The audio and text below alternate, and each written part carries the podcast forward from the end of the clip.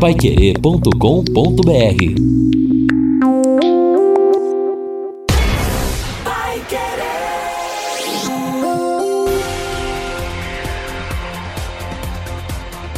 No ar.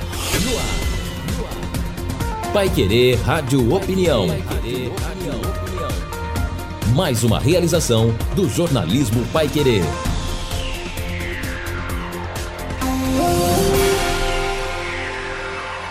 Na edição deste sábado, o Pai Querer Rádio Opinião discute os avanços da fisioterapia associados aos tratamentos como osteopatia e acupuntura.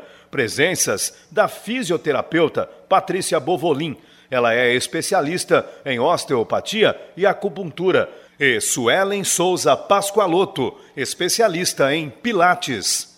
JB Faria. Mais um Pai Querer Rádio Opinião especial e hoje bem especial, sem dúvida. Lembrando que a partir de agora, como é um programa principalmente voltado à saúde, são coisas novas que nós vamos falar aqui para muita gente. Então, através do 3325 2555, você vai poder se comunicar conosco. A Luciana vai atender o seu telefonema ou então através do WhatsApp do 999941110, o WhatsApp da Pai Querer, e você vai poder fazer o seu questionamento, a sua pergunta, a sua dúvida. Lino Ramos conosco, tudo bem, seu Lino? Tudo bem, JB? Um bom sábado a todos, né? Hoje um dia muito bacana, apesar da temperatura um pouco amena. Nós temos aí um dia muito bonito, expectativa para a tarde, também com o nosso tubarão. E aqui a gente vai ajudar também as pessoas a entenderem um pouco a importância da fisioterapia, o que é osteopatia, a acupuntura são tratamentos importantes e que ajudam muita gente. Fora do futebol, aquele futebolzinho que você tem de final de semana, você tem dores? Você tem? Ah, é, já acostumei com as dores. é mesmo? Bom, então nós vamos falar sobre dor, bastante sobre dor. Recebemos aqui as fisioterapeutas Patrícia Bovolin. Muito obrigado pela presença aqui. Bom dia, Patrícia. Bom dia, JB. Bom dia, Lino. Bom dia, Bom dia Sueli. Bom, Bom dia a todos que estão nos ouvindo. Agradeço muito o convite, muito feliz de estar aqui e vamos contribuir aí. Sem dúvida, aliás, nós estamos felizes. E a Suelen, que a gente nós se vê pouco, há 12 anos eu faço Pilates com a Suelen, que está aqui conosco. Prazer em tê-la aqui, Suelen. Prazer, JB. Bom dia, Lino. Bom dia, Bom dia Patrícia. Vamos lá falar um pouquinho hoje sobre movimento? Então vamos. Bom, olha, o Pilates já muita gente não é conhece, a grande maioria já conhece, não é muito antigo não, mas conhece. Agora, osteopatia principalmente, nós vamos poder, eu acho que vamos explicar um pouquinho o que é essa especialidade que tem o tratamento da fisioterapeuta e me parece que médico também não é? Aliás, até a Patrícia fala sobre isso. E ah, ah, o, o, o, trabalho que é feito de acupuntura, não é que esse a gente já é bem mais, mais antigo, né? Mas falar um pouquinho o que é a osteopatia, Patrícia. A osteopatia no Brasil, ela é uma especialidade do fisioterapeuta. Ah, do fisioterapeuta. No Brasil, sim. Certo. Fora do Brasil, em outros países, a, a, osteopatia ela é uma faculdade um, à parte, em que pode sim o médico fazer, então ele faz a formação é, médica, ele pode ser, fazer a especialidade de osteopatia e a pessoa também pode cursar a faculdade de osteopatia. Isso existe fora do país. Aqui ela é uma especialidade do fisioterapeuta. Quer dizer, o fisioterapeuta se especializa ou vai para essa área. Sim. E o que é exatamente a osteopatia? A osteopatia, ela é uma técnica de terapia manual que ela tem como intuito de avaliar e tratar o paciente com técnicas é, manuais, manipulativas, em que ele vai procurar o que está em desequilíbrio, em desarmonia no corpo e a partir disso reequilibrar, porque o osteopata acredita que o nosso nosso corpo ele tem uma capacidade de se autocurar. E, mas nem sempre é, ele consegue isso sozinho. E aí, então, o osteopata é o, a pessoa, o terapeuta, um instrumento de ajudar esse corpo a reestabelecer a sua funcionalidade e o seu equilíbrio. Exato, certo. É, inclusive, eu vi, lendo um pouco a respeito, até porque a gente também tinha uhum. praticamente conhecimento nenhum, não é? é? Que uma das coisas importantes, e depois nós vamos, claro, aí falar, desenvolver o, o assunto, é que na osteopatia você está com a dor, estou com a dor no braço. Quer dizer, não vai especificamente fazer aquele tratamento da dor no braço, vai ver qual é a procedência por que essa dor no braço? Exatamente. Nem todo local onde tem o sintoma ou a queixa do paciente, o desconforto, é o que quer que seja, é o local da causa da dor. A causa pode estar à distância, por exemplo, uma dor na coluna lombar pode estar vindo de algum problema nas, na, no quadril, na torácica, na cervical, no pé.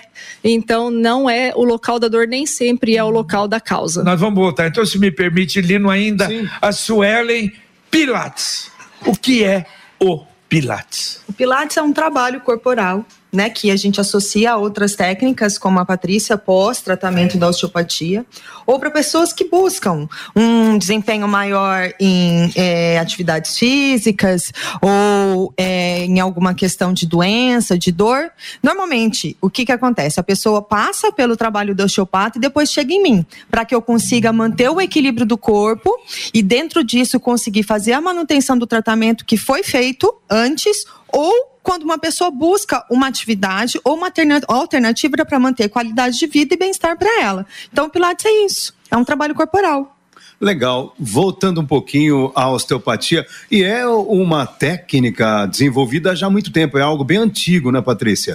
Sim, tem alguns anos. No Brasil, ele é, no, é praticamente novo em relação uhum. à fisioterapia e às outras terapias, mas ele já tem um, um bom tempinho, sim. É, agora, a acupuntura é o contrário, né? Isso é milenar, não é? É, é essa é uma técnica milenar, exatamente. E ela não é, é, só do fisioterapeuta, ela não é específica só para o, o profissional fisioterapeuta, e ela tem aí um monte de anos. É, agora, 5 mil anos, pelo menos. Agora é interessante. Por exemplo, alguém que está nos ouvindo agora falou: opa, eu quero experimentar uma, né, uma sessão de pilates, ou quero fazer uhum. osteopatia, precisa de uma indicação médica? Não, a gente não precisa de indicação médica, nem para fazer osteopatia e nem para fazer pilates. A pessoa pode ir direto. Não quer dizer que o, a osteopatia, ou o pilates, ou a acupuntura, ou a fisioterapia vá substituir uhum. o atendimento médico. São coisas diferentes, com visões diferentes. Não precisa ter dor, né? É, para buscar gente. É, e outra é, coisa. O normal e... é isso, né? É. No pilates também, muito, muita gente procura, às vezes, por, por, problema de dor. Tá Sim. travadão, por exemplo, pode fazer aí o pilates que vai ajudar bastante. É, o que é importante que eu busco sempre no, no meu trabalho é fazer uma avaliação todo dia dia que meu paciente uhum. chega no consultório, mesmo que seja visual, para entender, porque a gente tem que entender o porquê que essa dor está acontecendo. Se é simplesmente uma contratura muscular ou se existe uma outra questão. Às vezes, em uma sessão, a gente não consegue melhorar essa dor. Aí o que, que acontece? Faz a indicação para um trabalho mais é, direcionado, que é o trabalho que o osteopata faz. Agora, eu acho que é uma diferença que a gente tem que colocar. Claro, você vai buscar o osteopata porque você está com dor. Agora, nem sempre o caso, por exemplo, eu eh, fui procurar o Pilates porque queria melhorar realmente o condicionamento. Graças a Deus, na minha idade, eu tenho muito pouca dor, praticamente. Eu não tenho Sim. esse problema nas costas, volta e meia, E daí algum problema? Graças a Deus não tenho. Mas ele a manutenção é fundamental, né? É, é isso aí. É a busca mesmo pela saúde. Quando a gente pensa num, num global de saúde, o condicionamento físico, a postura, a atividade física, a alimentação, o sono, tudo isso, na verdade, inclui no sistema de saúde. E aí, quando você olha para o Pilates, ele entra no, no movimento. O que muitos dos meus pacientes são, na verdade, eles têm um pouco esse viés, é, ai, ah, não gosto de academia Muitos deles chegam lá no consultório. Eu gosto do Pilates porque eu não tenho uma repetição de movimento, não é chato, não é uma coisa constante. Então, isso faz com que a pessoa também fique mais tempo por anos, porque sente que o benefício não só do movimento, mas dessa sustentação do corpo, ele é um benefício duradouro. Agora, esse é, esse é um questionamento que a gente sempre faz, isso que você falou. Porque eu tô, estou há 12 anos Sim. e a impressão que a gente tem é que não teve um, uma, uma, uma sessão é, igual a outra com repetição, não é algo repetitivo. Quer dizer, isso precisa. E, e esse, é, tá, esse treinamento, esse estudo que vocês fazem, buscam aonde? Aí a gente precisa de profissionais que estudam, na verdade, através da, da base do movimento do Pilates, que vem do Joseph, né? E aí a gente tem duas linhas: o Pilates contemporâneo, que é esse Pilates novo que a gente tem, e o Pilates mais tradicional. E dentro disso, os estudiosos, através de artigos científicos, de pessoas que são estudiosas do movimento, vão incluindo repertórios novos. Não só isso, né? No meu trabalho do Pilates, eu incluo também outros métodos que eu tenho como trabalho pessoal. Então, aí entra ginástica holística, outras coisas que eu faço para poder me ajudar e auxiliar o meu paciente dentro do consultório junto com Pilates. Eu acredito que uma técnica sozinha não é o suficiente. Você precisa de outros recursos juntos. Tá certo. Olha, bom, nós vamos ter muitas perguntas aqui, principalmente no caso da osteopatia. Por exemplo, a Neuza, JB, os convidados, eu tenho 66 anos, tenho osteoporose, tem cura, resolve, por exemplo, com acupuntura ou, ou alguma coisa, sei lá, pilates, alguma coisa? Olha, em relação à osteoporose, Bom, é, a gente precisa saber se é uma osteopenia, se é já uma osteoporose avançada, mas no caso da osteoporose, o que eu recomendo e eu oriento os pacientes é procurar por uma atividade física de impacto, no caso um pilates, como a Suelen falou. Muita gente não gosta da musculação, e aí uma opção que eu gosto bastante é o pilates, e eu acho que isso casa muito bem com a saúde, com a prevenção. E isso ela completando que ela tem muita dor nas costas. Ah, sim. E por quê? Porque a osteoporose ela pode gerar dores nas costas. E agora a gente precisa entender se as dores nas costas da Neuza é decorrente da, da osteoporose ou é decorrente de alguma outra disfunção no corpo. O importante é sempre a gente entender por que a dor está vindo. E dentro da osteopatia, a gente tem essa possibilidade. O a Lucimari, bom dia. Dores periféricas nas pernas devido a diabetes. É, devido a diabetes. O diabetes, é, ele pode causar essas dores, sim. O importante é ela sempre manter o acompanhamento com o médico, a, a uma alimentação saudável, em que ela tente não oscilar muito a sua glicose, sempre manter constante e ela precisa ter é, uma rotina muito rigorosa em relação à alimentação, à hidratação, à atividade física, para que isso não evolua a ponto de acontecer uma amputação ou alguma alteração maior neurológica. É, o que ajuda, na verdade, não é só isso, né? A questão da alimentação, mas a questão do, do movimento, do Pilates, que seja da caminhada, ela entra dentro dessa regulação do corpo mesmo, né? Ajudando não só a composição é, é, alimentar, mas a composição do músculo. E aí, quando a gente fala isso, a gente pode falar da fáscia, né, Patrícia? Sim. Porque o que, que acontece? Quando você fala em neuropatia diabética, que é o que ela tem, a gente tem que pensar numa disfunção de um órgão né? Que é a questão do pâncreas, que tem essa questão da produção de insulina. E quando a gente fala sobre produção de insulina, a gente fala de é, tecido, né? É, é, lesão de tecido. E isso, o que que acontece? O paciente vai perdendo a sensibilidade. Com isso, ele vai diminuindo é, a, a, caminhada, o pé vai ficando é, sem sensação do, do chão, vai começando a tropeçar, vai começando a cair. Então, a importância não só da alimentação, mas da atividade atividade física é que, que ele aumente a circulação daquele local para que isso tenha uma longevidade é, de uma situação que tem diabetes, uma pessoa diabética. Né? Exatamente. O, o doutor Áureo Sinagal, que é o nosso colaborador de longa data, ortopedista, que vocês conhecem, ele sempre brinca: o, o ser humano precisa estar em movimento. Uhum. E, e, é essa a preocupação. que o, o cidadão começa, pô, tô ficando travado. Isso aí não é bom, né? Uhum. É, na verdade, assim, né, Lino? É, o doutor Áureo tem toda razão, e assim, ó, a vida só acontece no movimento. Vida é movimento. A gente tinha antes é, uma ideia de que tudo quando a gente tinha dor, a gente, a gente falava, era falado assim pra gente: alonga e repouso, alongamento e repouso. E isso hoje mudou muito. A medicina evoluiu muito, vieram muitos estudos. E hoje os estudos comprovam que o repouso não é recomendado e o alongamento também não é para todo mundo. O que é bom, por exemplo, para mim, pode não ser bom para ela, pode ser bom para você, pode ser bom para a maioria. Cada indivíduo, ele é único. E dependendo da etapa com qual, às vezes, pode ser que a gente esteja aqui, nós três tenhamos dor. Mas a minha dor é de uma causa, a dor da Suelen vem de outra causa e a sua de outra. E o tratamento não é o mesmo. O tratamento ele tem que ser um tratamento individualizado.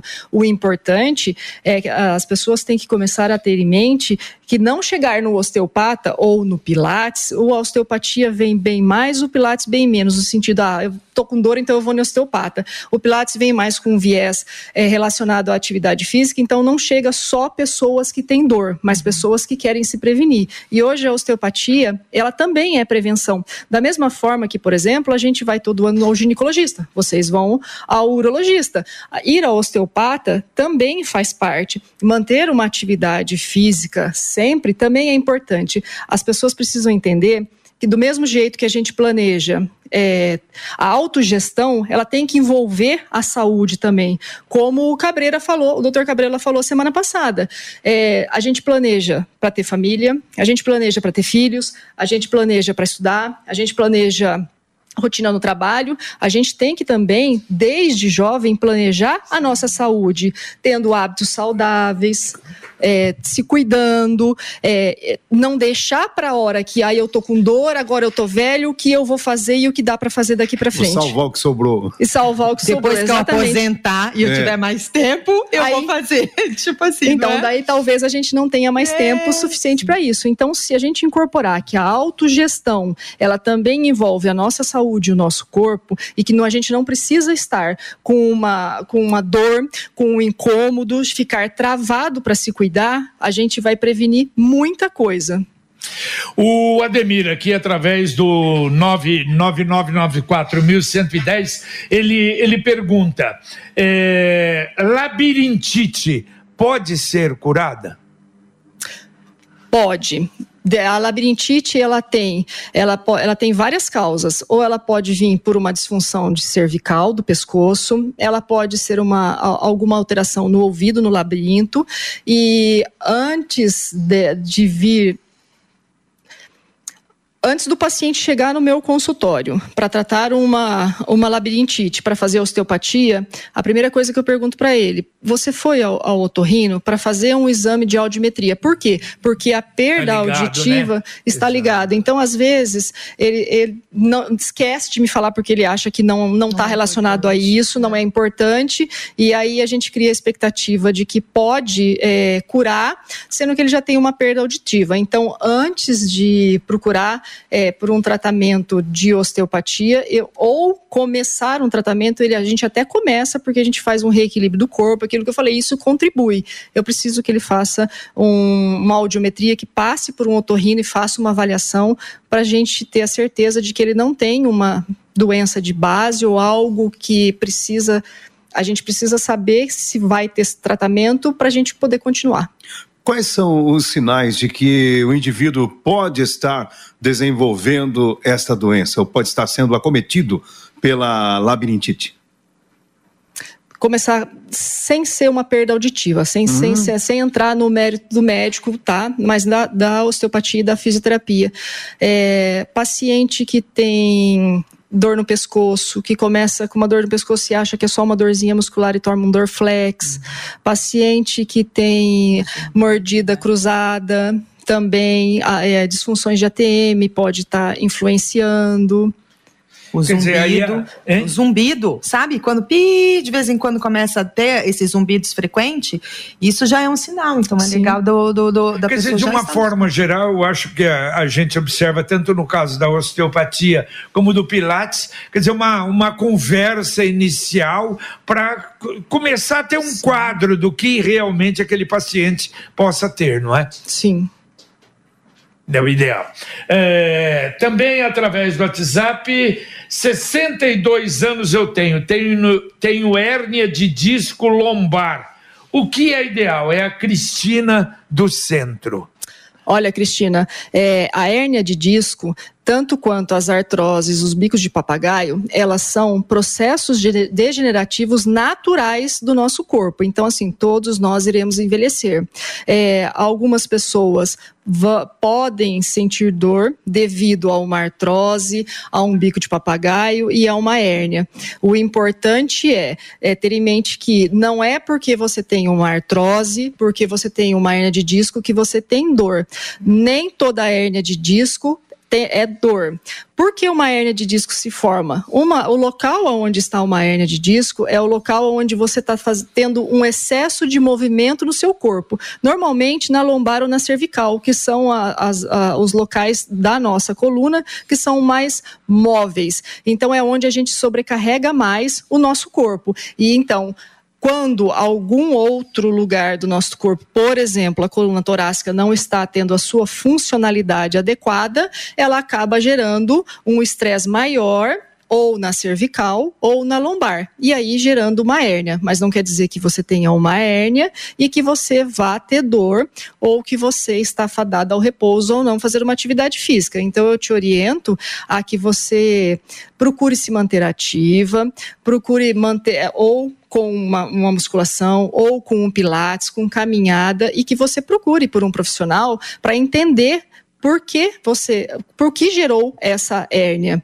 Porque tem ah, pode ser por exemplo, eu não tenho dor nas costas, tá? Então tá, ah, mas então eu não tenho artrose, eu tenho sorte, eu não tenho hérnia. Eu não sei. Por quê? Porque é o que eu acabei de falar. Não é porque eu não tenho nada, eu não sinto dor, que eu não tenha um desgaste ou uma hérnia. E quando a gente fala de hérnia no movimento, a gente tem que pensar em tecido, né?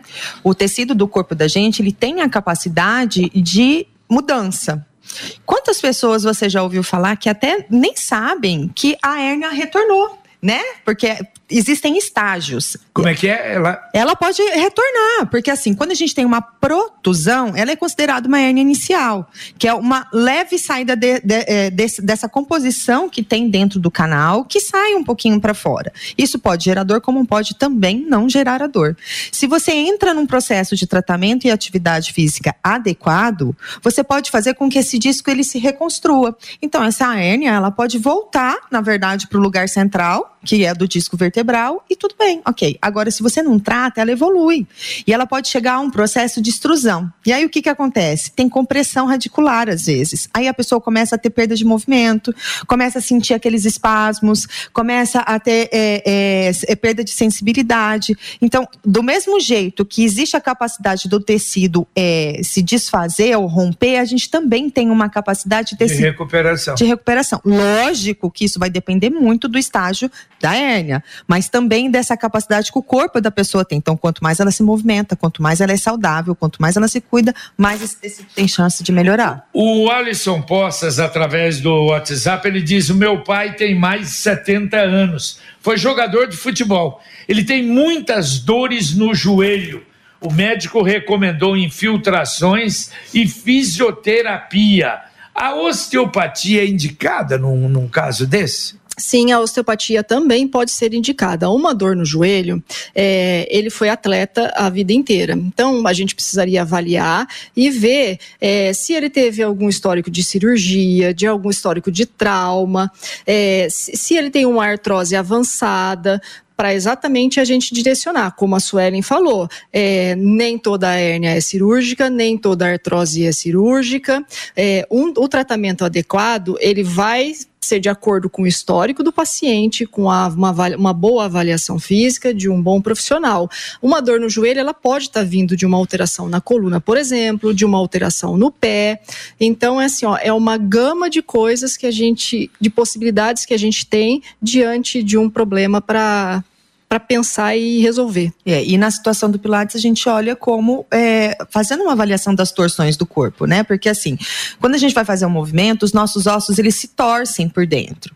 E quando a gente flexiona o joelho, ele se, esse joelho a gente flexiona para frente, a gente olha só a flexão, né? Mas lá dentro ele roda. Então na hora que esse joelho roda é a hora que a pessoa às vezes sente, né? A tensão, a dor, porque é ali que é, nesse movimento você tem o maior contato do menisco, dos ligamentos e da condição do, do, do osso ali dentro. Aí a pessoa fala: Nossa, eu fui ajoelhar, meu joelho começou a doer, inchou e agora não consigo andar. Aí vai no médico, aí às vezes, dependendo do quadro, o médico precisa passar assim, a orientação de uma medicação e da infiltração. E a infiltração vem realmente para você poder liberar essa articulação e diminuir a dor. E quando a gente vai para o Pilates, a gente consegue fazer o quê? Melhorar essa, essa condição circulatória desse edema no joelho, ajustar esses alinhamentos que podem ser por conta da coluna, do pé, do quadril. E aí fazer com que essa pessoa tenha mais qualidade de vida e tenha menor quantidade de situações como essa, de inchaço e incapacidade de continuar fazendo o que faz. É, porque, porque na verdade, é, todo ex né, atleta, ah. mesmo que não seja profissional, eu, por exemplo, joguei durante muitos anos, joguei tênis, é evidente. Eu tenho os joelhos, volta e meia, né, tem algum problema. Apesar de ter pouca dor, eu pensava, na minha idade, eu achava que eu ia ter uma, uma velhice com muitas dores.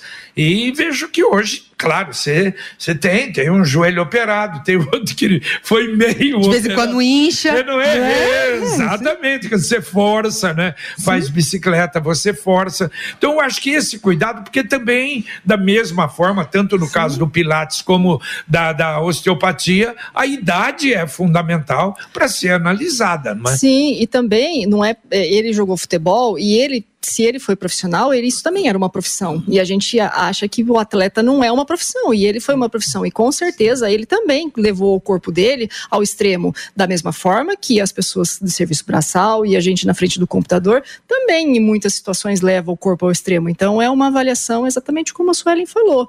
É, e outra coisa que acontece também, o atleta, ele, depois que ele para de, de fazer o seu, o seu esporte profissionalmente, ou que seja amador, ele para por completamente a sua atividade física. E que nem você acabou de falar, né, JB? Você jogar futebol, isso aquilo, ó, mas faz 12 anos que você faz pilates. Então você se mantém ativo do seu corpo. É, e isso é, é muito importante. isso é importante, né? Essa é a diferença. Você trocar modalidade, não parar de fazer.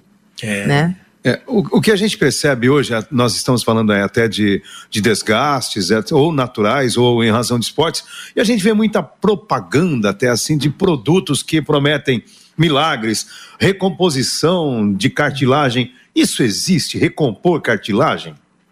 Não existe milagre. Eu acho que o que existe é, uma, é uma um cuidado continuado. É, nada é muito fácil. É todo tem um como e um processo para a gente desenvolver isso. Então eu acho assim, ó, que é, volto a repetir, a autogestão da saúde tem que fazer parte da nossa vida, é, não só nas outras áreas, mas na área da saúde. É, recomposição da cartilagem tem é, injeção do, do de ácido que ajuda, mas recompor a cartilagem prótese de, de joelho, prótese de quadril.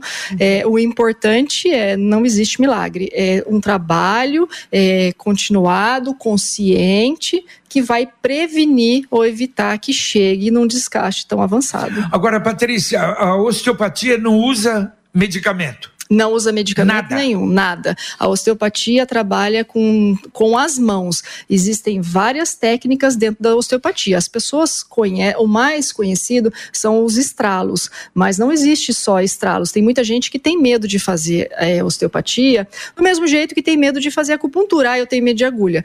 A mesma forma, dentro da osteopatia, é, tem técnicas que estralam, tem técnicas de alongamento, mobilização, tem técnicas de músculo, de nervo, tem técnicas suaves de fáscia.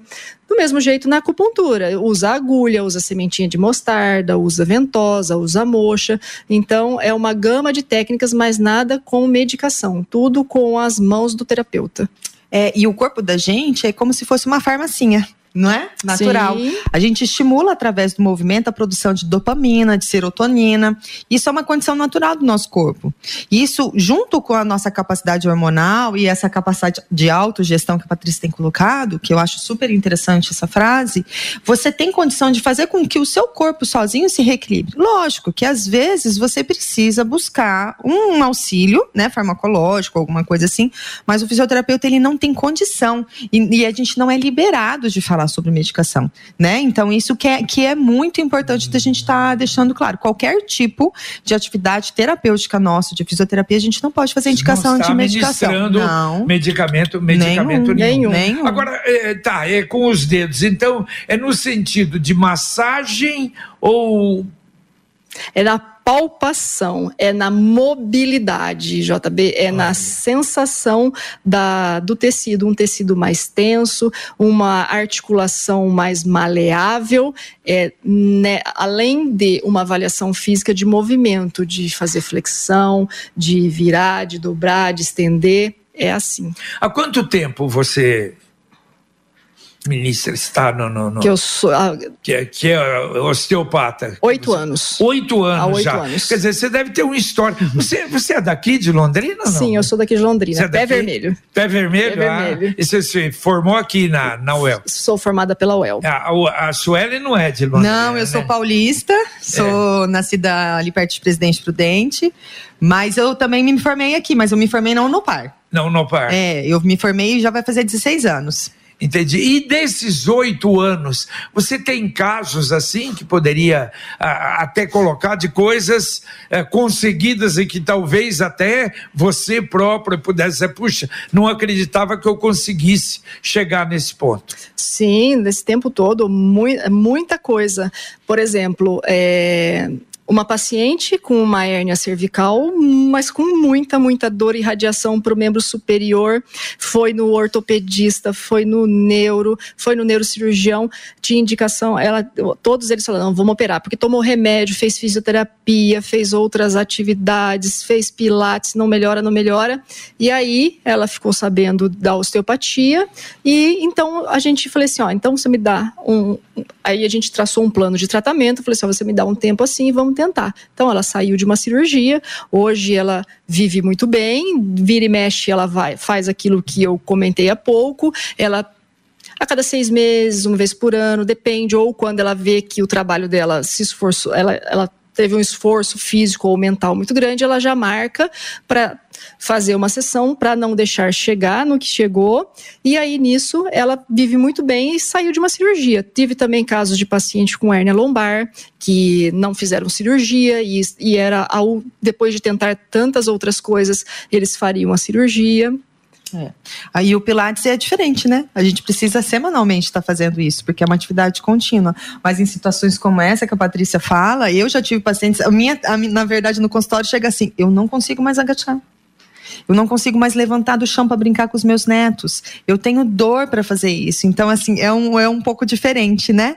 O nela, muitas vezes, é uma, uma dor incapacitante a ponto de você conseguir, às vezes, levantar da cama, enquanto para mim é uma dor do movimento, que muitas vezes a pessoa não consegue é, executar tá privada, alguma coisa. É. Privada de fazer alguma coisa que gostaria Sim. de fazer. E lá é sentir é dor. dor e prazer. dor é terrível, né? É dor e é, prazer. Exatamente. na verdade, durante muitos anos, meu consultório foi só realmente mas hoje a, a mentalidade das pessoas estão mudando. A, a osteopatia hoje está começando a ficar um pouco mais popular, as pessoas estão entendendo mais o que é. Então, assim, eu tenho pacientes também que procuram, ou às vezes ainda não incorporaram uma atividade física, ou já incorporaram e vêm para fazer prevenção. Então eu tenho pessoas que fazem prevenção. Eu antes é, eu e as indicações, elas também mudaram muito, né? Antes a gente vinha com indicação de, de médico, de não a osteopatia, mas o fisioterapeuta vinha sempre por uma indicação de um médico. Agora não. Agora vem por indicação do Pilates, então eu recebo muito paciente que está no Pilates e vem para fazer prevenção. E do mesmo jeito que eu, a gente, eu como osteopata e fisioterapeuta também não tinha o hábito antigamente de encaminhar para um Pilates. E aí agora o meu paciente sai do meu consultório consciente que ele melhorou, mas se você não muda, que o que é difícil, a gente não faz milagre. O paciente, ele é a parte principal do tratamento dele. Também, tem. Né? Claro, ele né? tem que mudar hábito. Ajudar. Ele tem que mudar hábito. Do mesmo jeito que tem, a gente tem, quem quer emagrecer tem que mudar hábito de vida, mas a é. pessoa quer uma fórmula mágica para emagrecer. Do mesmo jeito que é, parar de fumar, é, outras coisas. A gente precisa mudar hábito. Infelizmente, a gente precisa mudar hábitos para ficar bem. Os hábitos, eles, eles se transformam em informações em memória no corpo da gente, né? Então, assim, é, fala, mas eu não consigo. Além da memória, é uma condição de hábito ruim. Então, o que, que você precisa fazer? Se propor a programar pequenas atitudes diárias para que você não só o hábito da sua vida modifique, mas essa informação celular mude. E aí, isso sim vai trazer é, o benefício da qualidade de vida e de menor quantidade de envelhecimento, uhum. mais prolongado, na Exatamente. Verdade, né? Sabe, JB, que lá no meu consultório eu recebo muito paciente assim também. Você me perguntou algumas coisas, né? Ah, eu vim aqui porque eu tenho dor mas eu vou sempre ter dor pro resto da vida, é. porque assim, ó, é de família, é genético. é sempre assim. E aí, assim, ó, a partir do momento que você sabe que você tem uma genética que te propicia a ter uma incidência maior de vir em algum momento da sua vida ter dor, é, você tem que ter muito bem claro isso, que então eu tenho que começar a me cuidar desde jovem. Só que quando a gente é jovem, a gente é imaturo, a gente não pensa nisso, a gente não sente dor. Por quê? Porque o nosso corpo, como a Suelen mesmo falou, nós temos a capacidade de se autocurar. A nossa farmácia está dentro da gente, o nosso corpo é perfeito. Nós somos uma máquina perfeita, graças a Deus, dentro das nossas imperfeições, claro.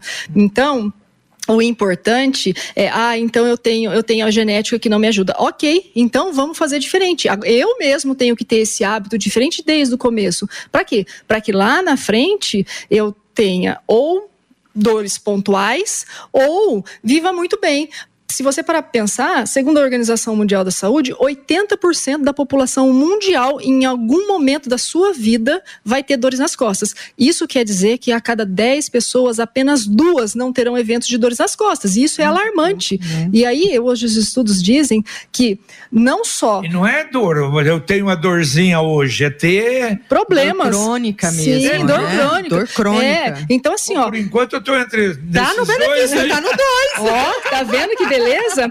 Então, assim, e aí dentro desses estudos também, eles estão comparando o sedentarismo como sendo o fator principal que a, as estatísticas estão passando da genética. Então, assim, ó, eu não tenho genética que vai me propiciar a ter uma, uma dor, mas o sedentarismo está sendo hoje o principal fator que está levando as, as pessoas não só a dor nas costas, as doenças qualquer em qualquer segmento né, da, da, da medicina, qualquer médico que veio para cá, essa é a primeira coisa que. Sim. Aliás, todos, né? O Sim. problema da vida sedentária. Sim, né? E você... Até o último, agora, sobre o Alzheimer, a mesma coisa. A mesma coisa, a vida exatamente. sedentária. Você sabe que o, o sentar ele está sendo considerado como um vício como cigarro.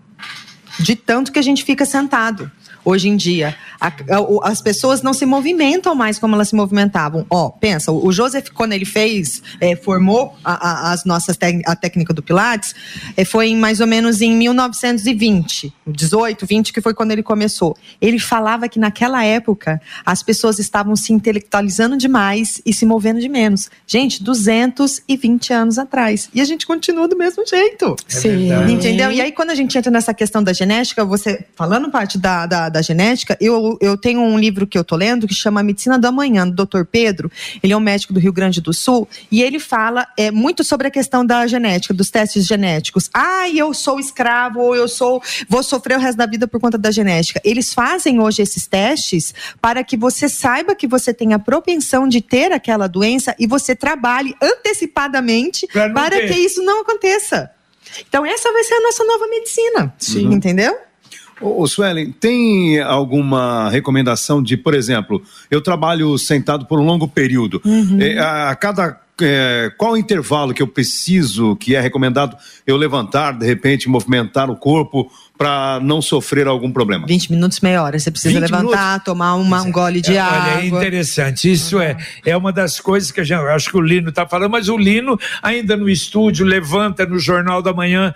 Eu assento seis horas da manhã preparando o Jornal da Manhã e vou levantar nove e meia da manhã no final do jornal. Nossa então, senhora, eu dentro... E graças a Deus sem dor. Não, você sente perna, isso, uhum. o joelho às vezes, O joelho né? às vezes, Sim. exatamente. Aí levanta mas... se arrastando. É, é, é, se ajeitando. É. Eu costumo fazer o seguinte, eu faço a orientação exatamente como a Suelen e o que acontece, Lino, é que tem muita gente que é, nem todo mundo tem uma liberdade dentro do seu trabalho de uhum. poder levantar. Então, daí, às vezes, eu, eu costumo é, falar assim: bom, dou essa orientação igual ela, mas a pessoa, mas eu não tenho como. Então, uhum. não tem como, mas também não é possível que você fique às oito horas de trabalho, vamos colocar um processo de oito horas sentado. Então, a minha orientação também sempre é essa: levante, faça pausas dentro do que a sua rotina te permita, levante. Então, você trabalha, por exemplo, é, sentado, em flexão. O que é importante? Ao levantar, você fazer o movimento contrário, no caso, a extensão, para que você contrabalanceie é, o, seu, o seu corpo. Então, você levanta, você vai ao banheiro, é nada de deixar água, comida, tudo perto para ficar uhum. fácil. Isso fica prático para o trabalho, mas não para a saúde. Então, levanta, se espreguiça, faça o um movimento contrário. Da mesma forma, eu oriento para o paciente que tem que trabalhar o dia todo em pé. O paciente tem que trabalhar o dia todo em pé, procure tentar organizar dentro da sua rotina de trabalho e ter uma autogestão de que então você, na, na sua pausa, você sente e faça o movimento contrário, que é o movimento de flexão. Olha, tem, tem muitas perguntas aqui. A Wanda do Gavete, eu tenho muitas dores no joelho. O médico indicou cirurgia, mas eu não quero fazer cirurgia. Teria alguma opção? É muito difícil a gente falar é, isso, né? Porque é, né? precisa. Qual é o problema? Se for um menisco rompido, exatamente. Não tem, é que é. é. o que a gente precisa, é, o que precisa acontecer é a gente ter a, é, a indicação. Não é ruim fazer cirurgia, do mesmo jeito que não é ruim fazer outras terapias. Óbvio que um procedimento cirúrgico envolve uma questão bem diferente do que você ir no osteopata, ir num pilates, num fisioterapia. Mas a cirurgia, ela também é importante. O que a gente precisa ter em mente é que a indicação indicação da cirurgia tem que ser uma indicação correta, adequada por um, por um médico, por um profissional qualificado, porque a cirurgia, por exemplo, ela está em dor no joelho, e se ela tem um rompimento de menisco, vai fazer fisioterapia como vamos que vai melhorar, mas não vai sarar.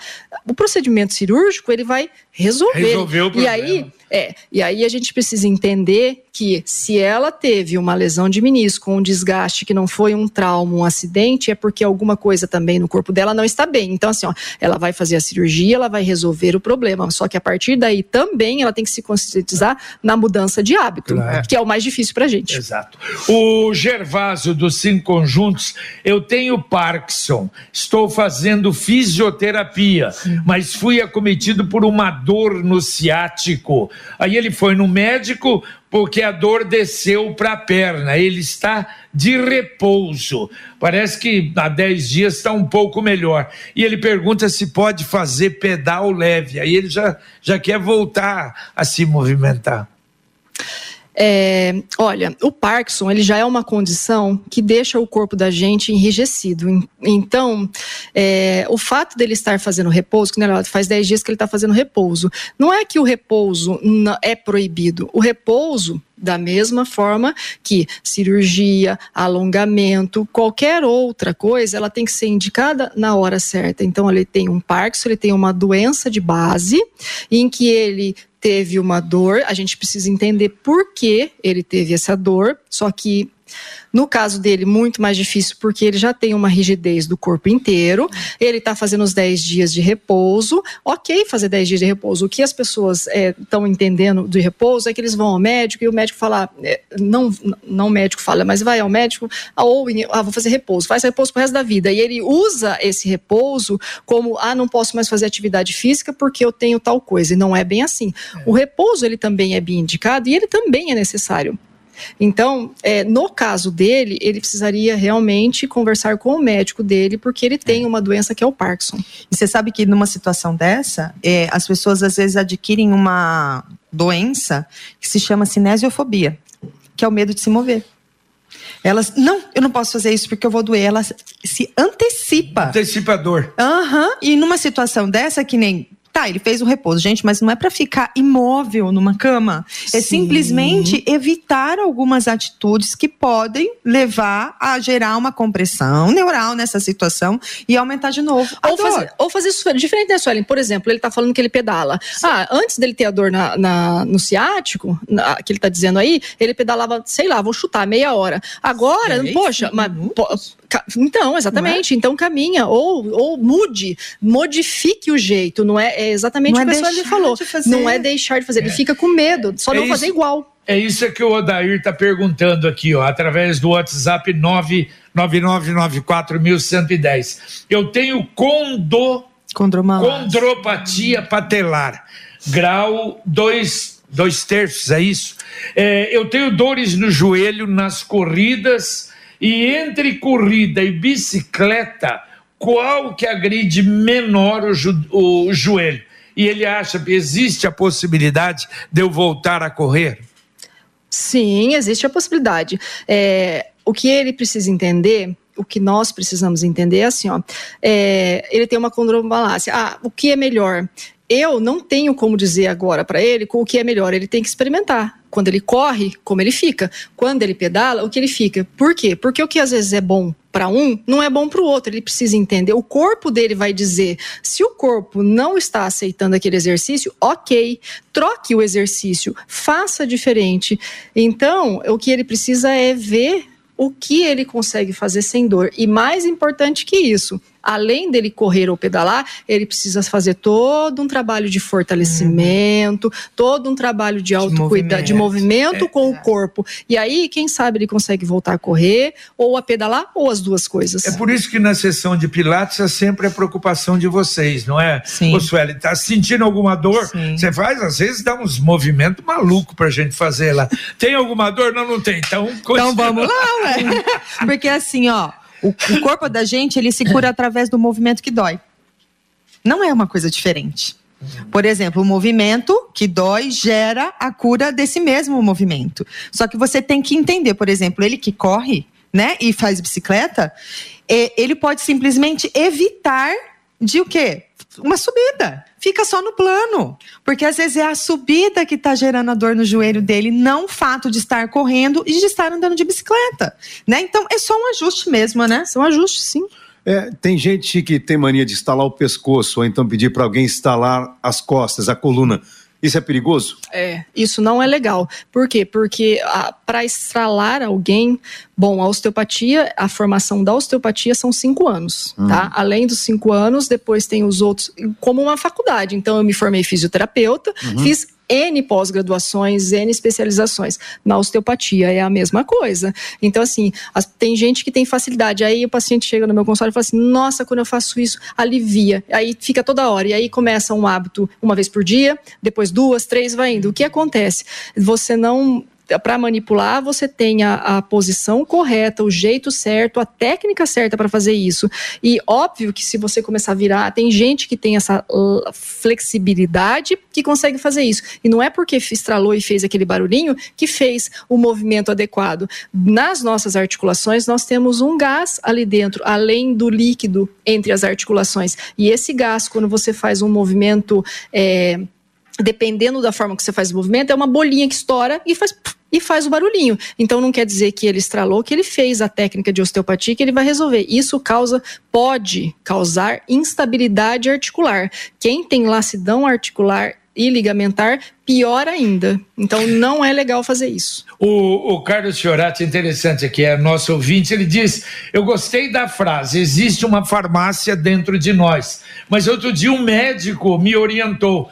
Deus no, nos deu as pernas ou a perna para caminhar e não só para pisar no acelerador do carro. Exatamente, é verdade. Exatamente. Quem tem dor, por exemplo, quando levanta da cama, geralmente, ou fica um tempo parado, sentado, dor na planta do pé, é, pode ser um trauma, tem alguma doença associada? É, aí deve ser uma condição de faceite plantar, né? Que pode ser é, por uma questão da falta de Tá é, elasticidade do corpo, né? Porque se movimenta pouco, né? Ou pode ser até um processo inflamatório que ele tem ali, ou pode ser até uma condição crônica. Então precisa ser avaliado. A faceite plantar a gente tem que pensar assim, Lino. Nada no nosso corpo é isolado e sozinho a gente tem um sistema. Uhum. Algum lugar no seu corpo vai ter condição de aliviar esse ponto de tensão no seu pé. Então, assim, é uma faceite, muito, muito provavelmente, porém, a gente precisa avaliar a uhum. condição. Como disse a Patrícia, pode ter até uma associação a outro ponto do corpo, uma Sim. coluna, por exemplo? Sim, por quê? Porque nós, os nossos membros inferiores, todos os nervos que inervam os membros inferiores, uhum. vêm da coluna. Então, uma faceite plantar é, tudo isso que a Suelen falou, e também pode ser uma alteração no nervo que vai para inervar o pé. Ah, uma faceite plantar ela pode estar associada a um esporão calcâneo. O que é o esporão calcâneo? É um ossinho que cresce a mais ali. Por que esse osso cresce? Porque ele está superestimulado, porque aquela local ali está superestimulado. Talvez porque ele tenha uma tensão facial, talvez porque ele tenha uma postura que não está legal, ou eh, ele nem sempre ele tem uma postura errada, mas ele fica numa postura errada, entende? E então assim, ó, são N N fatores, encurtamentos musculares também, falta de, de um preparo físico. Então, são N as situações que podem gerar isso. O, essa aqui do Val, ele diz assim: Eu sou pintor e tenho dores constantes. O nome dele é Val. Eu tenho uma curiosidade de ver como funciona a osteopatia. Doutora Patrícia, você poderia dar um estralo no JB? Igual você faz, esse estralo dói. Não, não é assim. Mal, o Áureo já me deu e algumas vezes aí. É. Nossa, o, o Áureo adora estalar o pescoço da gente. Né? Você fica até meio assustado na hora, mas ele tem a técnica. É. Oh, e é, evidentemente que não é para todo mundo, né, Sim, Patrícia? Exatamente. Né? No, nada é 100%, né? Então, que é o que eu disse não é para todo mundo, não é todo mundo que dá certo. Me da mesma forma que há, há, algum tempinho você me perguntou, ah, mas me fale de casos que você que foram relevantes. Também tive casos que não, não tiveram sucesso. E a gente tem que entender que nós não somos perfeitos e que nós não resolvemos 100% das coisas. Não vem às vezes só do corpo tem uma questão também que a gente envolve, porque quando a gente cuida do corpo da gente, envolve uma questão biopsicossocial. E quando você fala de biopsicossocial, tem toda uma questão social e emocional junto. Então, às vezes, uma doença emocional gera muitos problemas no corpo. E aí não é só o fisioterapeuta em movimento, aí precisa ir para terapia mesmo, Entendi. numa situação Sim. dessa, né? Nós estamos partindo já pra, em cima da hora quase. Uh, Patrícia, um pouquinho a acupuntura. Tá, então tá, as agulhas, como é que funciona a acupuntura? A acupuntura é assim, feito uma avaliação também, né, em cima daquilo que o, o paciente vem de o relato. é quase o da osteopatia mesmo, né, de Trata analisar o corpo. O corpo sim, né? é, é, exatamente. E a, a, diferença é assim, ó, é, a acupuntura ela trata através de canais de energia. Então a gente equilibra corpo e mente através de canais de energia. Então aonde eu encontro é, disfunções energéticas é o meridiano e o ponto que eu vou eleger para colocar as agulhas. E as agulhas elas podem ser tratamento sistêmico, que são as agulhas no corpo, pode ser através da aurículo, que são as sementinhas ou agulha no, no, na orelha, pode ser através de tratamento de moxa, de ventosa, de sangria, e daí tem um rol de coisas dentro da acupuntura que pode ser feito. Perfeito. Ouvinte perguntando aqui o seu telefone. O meu telefone, 99911 8086. Fácil, 99911 80, 86. Perfeito. Muito bem, olha, vamos, vamos chegando. Deixa eu só fazer uma tá, última pergunta dá, rapidinha. É, você falou das ventosas, está na moda agora. Outro dia eu vi uma pessoa branquinha, parecia uma, uma joaninha de tanta marca. O que, o que é a ventosa? O que, que ela faz na pessoa?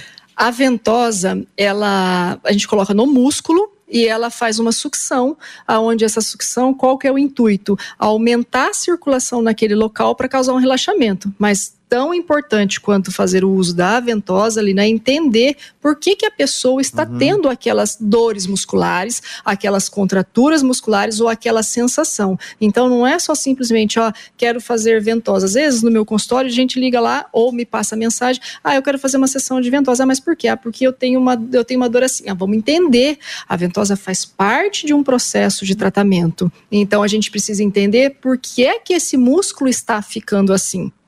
Mas a ventosa, de modo geral, faz isso. Aí fica roxo, porque ele faz uma sucção ali, Sim. acaba é, solicitando catabólitos, a circulação ali, e em algumas pessoas fica roxo. Muito bem, olha, estamos chegando ao final do nosso programa. Suelen, foi muito bom tê-la aqui, que aliás é uma profissional competentíssima e é o que a gente não é observa. O profissional é assim, vocês duas e tantos profissionais como os médicos também. Sim. Hoje mais do que nunca tem que estar, uh, não é, é, é em, em progressão, não é, estudando diariamente, continuamente, né? se atualizando, não é? E principalmente nesse ramo de vocês, não é? É, a atualização ela é necessária porque é um estágio de evolução da nossa medicina, né? Então não tem como você hoje em dia virar e falar assim, não, eu vou ser é, profissional do Pilates a vida inteira. Não, porque foi o que eu falei no começo, uma técnica sozinha ela não funciona de maneira tão eficaz, né? A gente precisa de atualizações para que a gente consiga olhar de uma melhor maneira o paciente, porque assim, do mesmo jeito que a técnica atualiza, o nosso corpo também modifica, né? Perfeito. Sim. Valeu, Sueli, obrigado. Patrícia Borroli, muito obrigado. Eu acho que foi realmente muito interessante. E outra, para explicar algo que a gente ouvi lá dentro da, mesmo da, da Pai Querer, pouca gente tinha conhecimento não é, da, da osteopatia. Eu acho que é importante isso. Muito obrigado pela, pela sua presença aqui. Eu que agradeço, é um prazer estar aqui na presença de vocês, de ter a Suelen aqui junto comigo.